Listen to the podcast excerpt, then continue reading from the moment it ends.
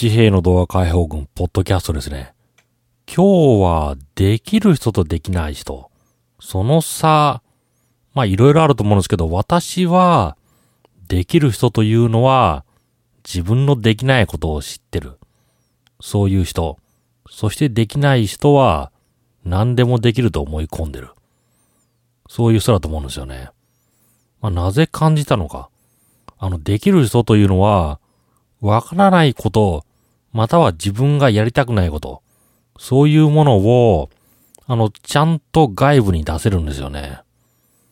そして、できない人というのは、まあ、何でも自分でやると得だとか、まあ、知識を身につけるほど自分が強化されていく。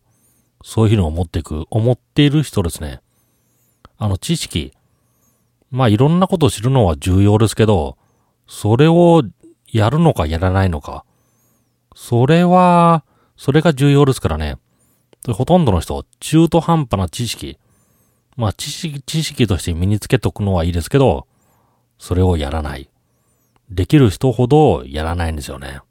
あの、よくあの、できる人と話してると、あの、まあ、なんかいろいろなことをやらないから、なんか一見無知の無知のように見える。何も知らないように見える。ちょっと、この人できないんじゃないかって思うんだけど、できるからこそ、あの外部の人に任してる。これは自分ではできない。そういうふうに、あの、そういうふうに、あの、思い込んでるというか、あの自分自身そう定義してるんですよね。あの、これはできない。まあ、努力、まあ本当に努力すればできるかもしれないけど、その努力は何なんだ？あの、努力したって意味ないだろ。そういうふうに感じてるんですよね。なんかこうすると逃げだって言われそうですけど、まあある意味逃げですよ。あの、自分の知らないこと、または予測できないこと、経験、経験が足りないこと、そういうことなんて、もうあの、外に出しちゃった方がいいですからね。もちろんお金はかかる。そしてそのかかるお金を自分の本業の方の頑張りで、あの、支払っていく。そういうことだと思うんですよね。それちょっと最近思ったのが、あの、いわゆるネット関係。最近プロモーションとか、いろいろな活動で、ネット、あの、インターネットでホームページ作るっていうのもありますし、Facebook、Twitter、まあ YouTube のような動画配信。そういうものを使って、自分たちを売り、売り込んでいく。そういう方法がありますけど、まあ、あえてやらない。そういう人、そういうふうに言ってる人もいます。ただこの、あえてやらないっていうのを、ただ単にわからないからやらない。無知だからやらない。そうなってくると、決してあえて、あえてやらないとは言えないんですよね。ただわからないから手つけてないだけ。そうなってくるんですよね。そしたらどうするか。あの、専門家雇っちゃって、その人に、私ネットとかの、ネットとかで情報を更新するつもりはないんだけど、あの、そのことについての問題点洗い出してください。そう言うんですよね。そうすると、まあ、いろいろ洗い出してくれるはずですよ。例えば、もう今、あの、そのオーナーが、オーナーっていうかその、社長またはオーナーが、この望む望まない関係なしに、インターネットなんてどんどん普及していくわけ。それを使わないと決めた、その時完全無視するわけじゃなくて、自分のブランド、乗っ取られないように、あら、もう最初から、まあ今流行ってる、あのサービスのユーザーは取っとく。取って、あの公式だとアナウンスしとく。そういうところは必要なんですよね。ホームページもドメイン取っといて、そしてそこのホームページを見ると、そこの会社または、あのレストランとか店の写真が出て、連絡先の電話番号ぐらい出てる。住所、電話番号ぐらい。そういうものを出しといて、10年ぐらい更新しない。そういうページを作っとくだけでいいんですよね。そしてそれは公式だと、自分たちの紙媒体とかで PR しとく。Facebook、Twitter とかも、別にこれは公式だと言ってあるけど、まあ、あの、ほとんど更新しないよと言っとく。あの、本、これは本物だ。そう言っとくけど、うちは、あまりネットとかで情報を流さないから、ほん、そこでは情報を流しません、みたいな。そういうふうに言っとくんですよね。あの、やってないけど、ちゃんとアカウントはあるよ、みたいな。そういうことを公式に説明しとく。そうすると、まあネット、世の中ネットやってる人で、何かその店とか会社のリンクを貼りたい場合、その、活動休止してるけど、持ってる、所有してる公式アカウントに URL 貼ってくれるんですよね。ツイッターだったらフォローしてくれる。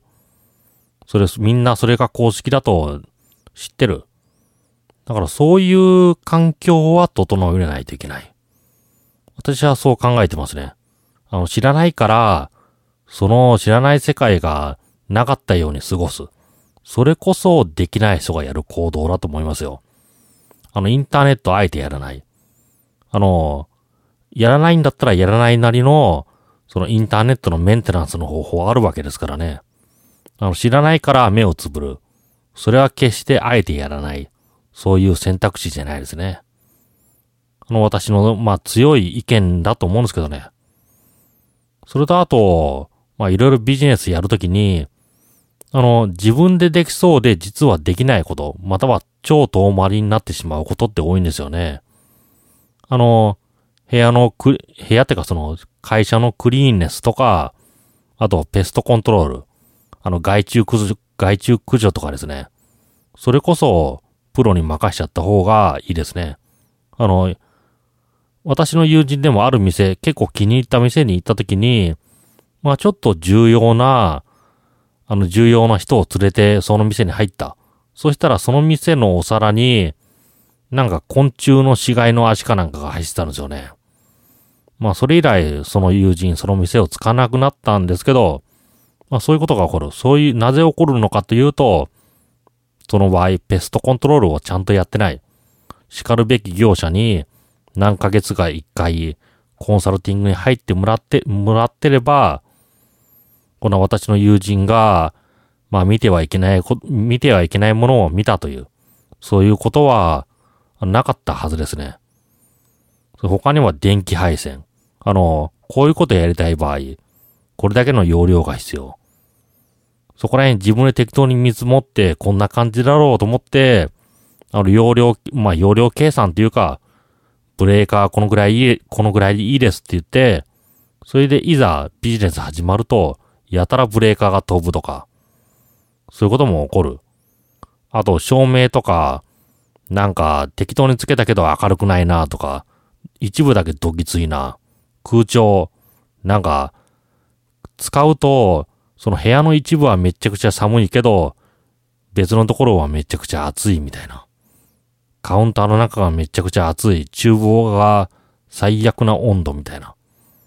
そういうことが起こってしまうんですよね。だから、ああと、まあ、音響。あの、部屋にオーディオ。まあ、埋め、私は、まあ、ある程度格式のある店は埋め込みスピーカーとかつけてほしいんですけど、まあ別にどうでもいいやってことでミニコンポ置いてそこから音を出す。まあそうすると非常にバランスが悪いんですよね。ミニコンポの近く、正直うるさいですよ。そのミニコンポがカウンターのところに置いてあってそこから音が出てると、カウンターの会話、カウンター客の会話。まあなんか、ちょっとできない。うるさくてできない。そういうところがありますからね。それで、ボックス席の方から、ボックス席には音が届かないみたいな。そういうところがある。しかもまあ配線とか見てくれも悪いですからね。まあそれだったら、あの天井にスピーカーしっかり埋め込んで、それオーディオ機器も、まあ見えないところ、お客さんから見えない部分、カウンターの裏側とか、そういうところに配置する。それでそこで一括ボリューム制御ができるようにする。そうしとけば、あの、お客さんは変なもん見なくてもいいし、あの、あるところがうるさくて、あるところが全然曲聞こえない。そういう事態は免れますからね。だから、自分がその注力する部分、その部分は当然自分でやらないといけないですけど、別に自分のビジネス活動としてあまり重要じゃないこと。そういうことは自分でやらずに、専門家に任しちゃった方が、私はいい方向に進むのかな。そう思いますね。そして専門家に任せられる人、自分には知識がない、または不足してる。そういう風に自己分析してる人。そういう賢い人が外部の力を効率よく利用できるのかな。そう考えますね。自衛のドア解放軍。あの、学生さんとか若い人ですと、これから何か行動するとき、自分だけでは何もできないです。その時に、どれは、どのこと、どのことは自分でやらないといけない。どのことは、あのことは人に任せられる。その区分を、あの自分でしっかり、あの、考えてください。考えれるようになる。その方法の一つとして、まあ自分は何を知ってるか。または自分は何も何を知らないのか。そういうことを把握することですね。ということで、自閉の動画解放軍、ポッドキャストでした。